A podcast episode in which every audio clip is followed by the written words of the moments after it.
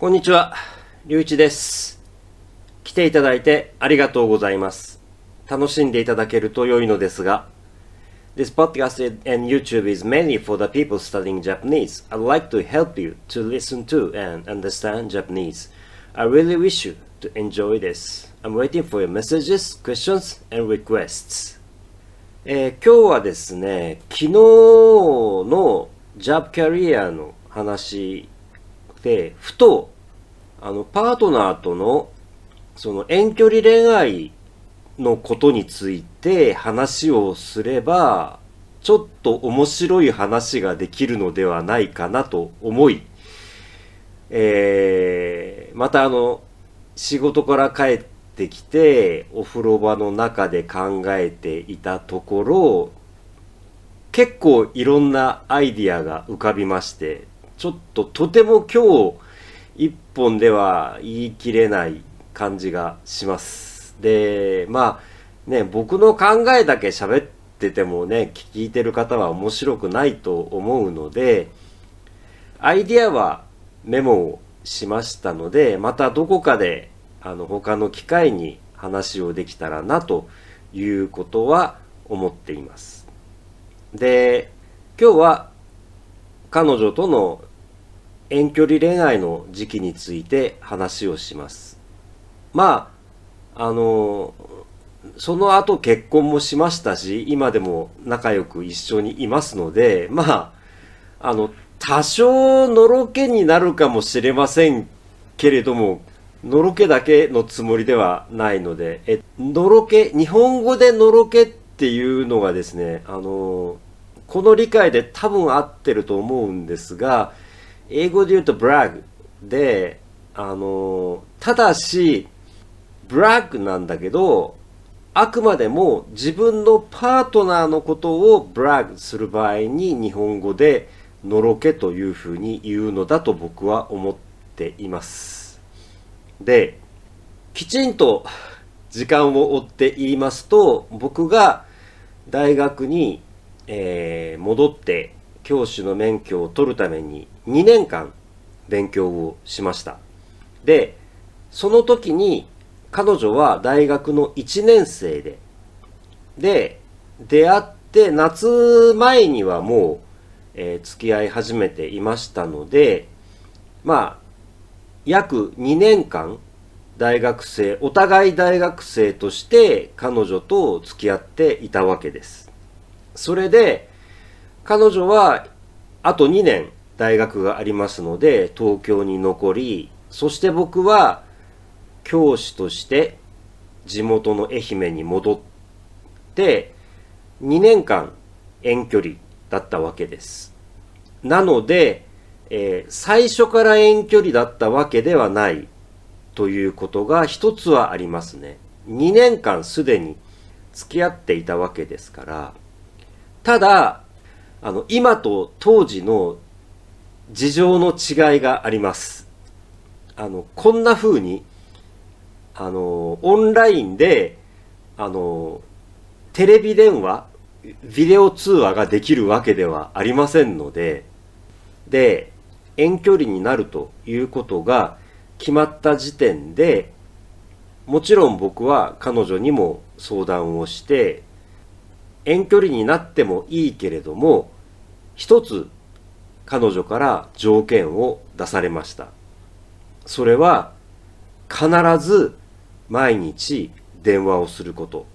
あの、20年前ですので、インターネット通話なんかありませんから、電話です。そして、可能な限り頻繁に会うこと。これは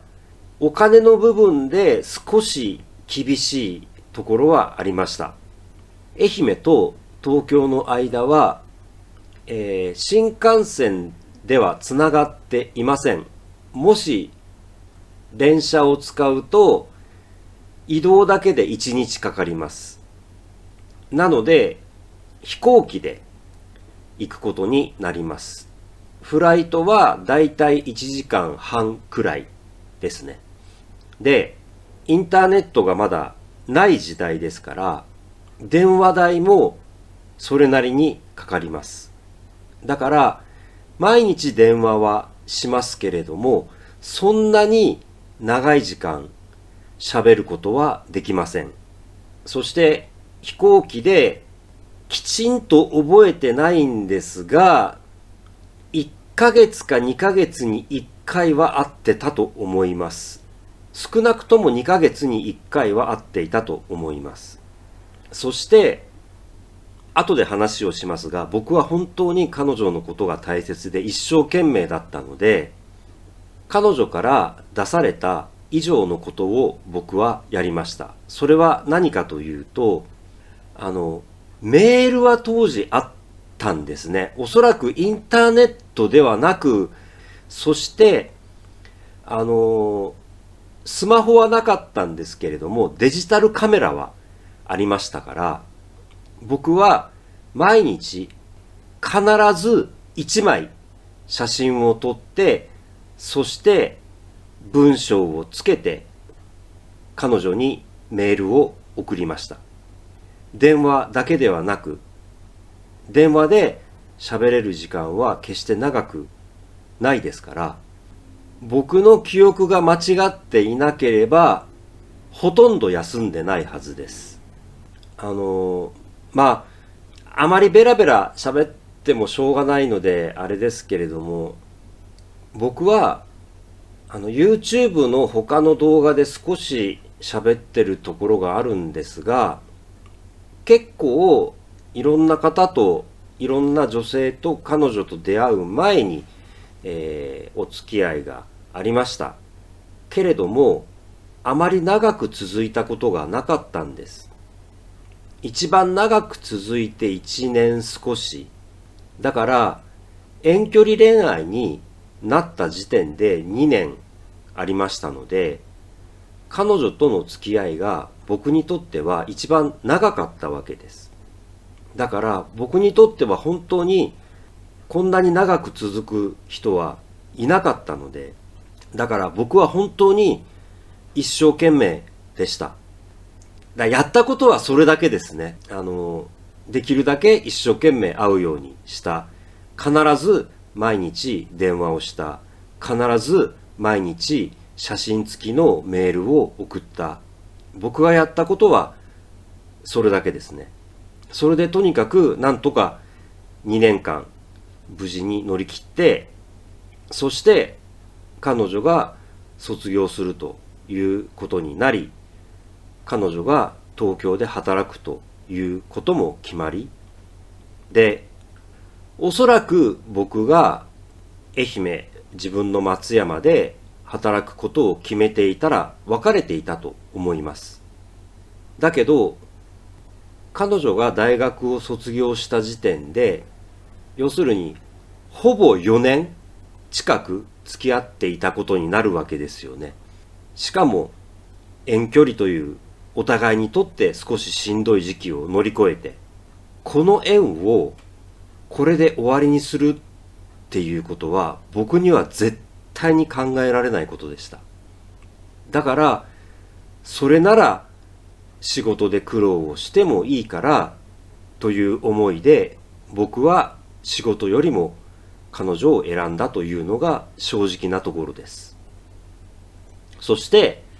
その選択を今も全く後悔していません。あの少しだけ話をしますが恋愛について思っていることを話をしますが、えっと、人によっていろんな考え方があると思いますので、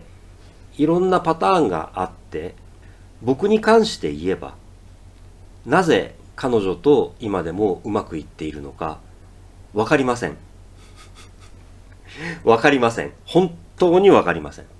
ただ、僕が分かっていることは、僕が彼女と一緒にいられるように今も毎日努力を続けているということです。あの恋愛ってものすごく難しいなと思っていてもう人間関係みんなそうだと思うんですけれどもあのでいろんな考え方がありますのでただ僕は人は変わらないという基本に立っています。だから相手を変えようと思わない。相手は変わらないのだから会わなければ離れるしかない。そして会う人を探せばいい。というふうに僕は思っています。ただこれがじゃああなたの最終的な結論ですかって言われると分かりません。僕はまだ54歳ですので死ぬまでに考え方を変えることはあるかもしれません。ただ僕が思うのは自分が何をしたいのかどういう人が好きなのかということを一生懸命頑張ってそしてその思いを精一杯努力してアピールをして届かなければ仕方がない。諦める。あの実はこれを少し言いたくてさっきですね遠距離の時に彼女に毎日写真付きのメールを送ったと言いました。で彼女からももちろん返事は来ます。だけど毎日ではありません。僕は彼女から返事が来るか来ないか一切関係なく毎日送りました。多分返事をもらったのは半分ぐらいだったと思います。僕が思うのは自分にできることを精一杯やる。それが届けばいい。届けばとても大喜び。だけどもう届かなければ仕方がない。ただ自分にできることを精一杯やる。だと思っています。で実はだから今ここでポッドキャストで喋っていることも僕にとってはそうです。これはある意味僕から見てくださっている聞いてくださっているあなた方への片思いです。また来てくださるといいな。と思いますけれどもでも僕という人間はやっぱり変えられませんので精一杯僕という人間を表現してそしてここで待つ。ある意味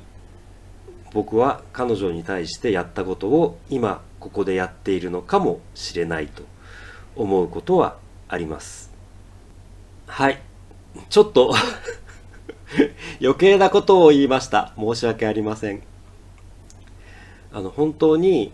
えっと、恋愛に関して偉そうなことを言えば言えるんですけれども、あの、おっさんの話なんて聞きたい人はそんなにいないと思うので、まあ、あの、ほどほどにして、ほどほどにまた機会があればお話をしようかなと思ってはおります。はい。えっ、と、今日も、えっ、と、だいぶ長くなってます。あのカットしますが、本当長かったら申し訳ありません。えー、今日も最後まで見ていただき、聞いていただき、本当にありがとうございます。ぜひまたいらしてください。どうぞお体に気をつけて失礼いたします。